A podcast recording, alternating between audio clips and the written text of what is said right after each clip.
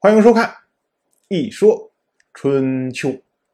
鲁国第十四任国君鲁允进入在位执政第十六年，本年春天正月，鲁允和宋国的国君宋冯、蔡国的国君蔡丰仁、魏国的国君魏硕在曹国会面，四个国君一起讨论讨伐郑国的问题。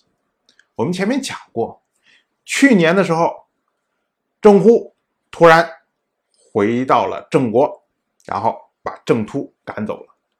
郑突呢跑出来之后，就在立地占了一块地盘，和郑忽对峙。当时呢，就是齐宋牵头，带上了陈国、魏国、鲁国，一共五个国家一起讨伐郑国，希望把郑突送回郑国，结果没有成功。这转过来年之后呢，宋国还是不愿意善罢甘休，于是呢，又纠集了蔡国、陈国、鲁国，哎，四个国家一起来讨论讨伐郑国的问题。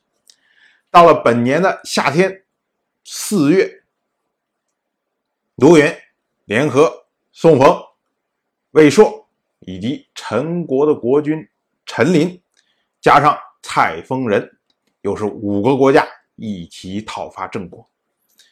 我们看阵容啊，明显的这宋魏集团集体出动，加上鲁国，这个形势啊，很有点像当年东门之战，四国伐郑，五国伐郑那个时候的样子。但是呢，虽然声势浩大，跟去年的结果却是差不多，就打了半天，没有什么值得称道的战果，只不过就是跟。郑国之间冲突了一下而已，可见呢，这个郑忽回国之后，这个地位相对来说还是比较牢靠，而郑忽本身就是不世出的武将，所以一般的这些乌合之众纠集点人多，打不过人家。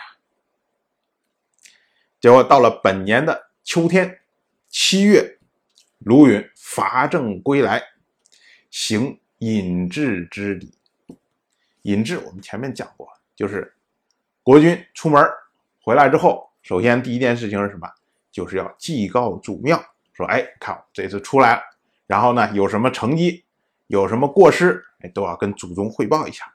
然后呢，拿出来功劳簿一看，看谁啊这次有功，谁有过，然后呢要宴请这些群臣，封赏功臣，就这样。”一个过程，这叫引制之礼。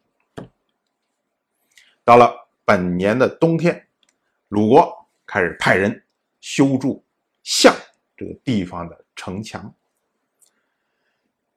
因为冬天呢是农闲的时候，所以这个时候啊修筑城墙不妨碍农事，算是时机合适。所以春秋就把这件事情记录下来，说你看这次修墙。比较合时令，但是我们想说的是，项这个地方，我们曾经讲过，在鲁国上任国君鲁僖姑在位第二年的时候，曾经发生过一件小事，就是有一个叫项江的女子嫁到了莒国去，结果呢，因为在莒国生活的。不习惯，所以私自返回了项这地方。当时呢，莒国还派兵杀入项国，把项江抢回了莒国。有这么一件事情。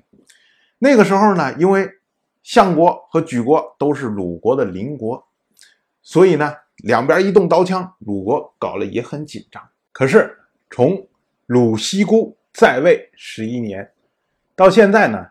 鲁允在位十六年，大概呢，也就是二十五年的时间过去了，像这个地方突然变成了鲁国的地方，所以我们要说，不要光看鲁国好像很守礼仪呀，很是怎么样，他去吞并别人的国家的时候也是无声无息，动辄就把人吃掉了，史书上面也没有明确记载。可是过了这个时候之后，突然你会发现冒出来说：“哎，这个地方怎么变成鲁国的地盘了？”这叫什么？扮猪吃老虎。外面看的挺和善，私底下捞大鱼。其实，春秋时代这些大的国家，大部分都是这样。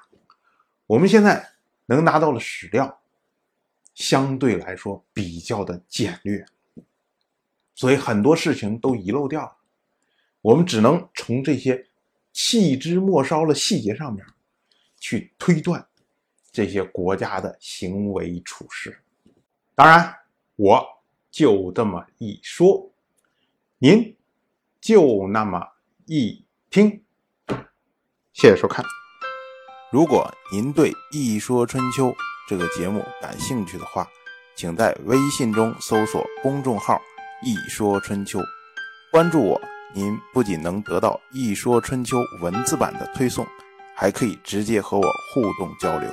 我在那里等待您的真知灼见。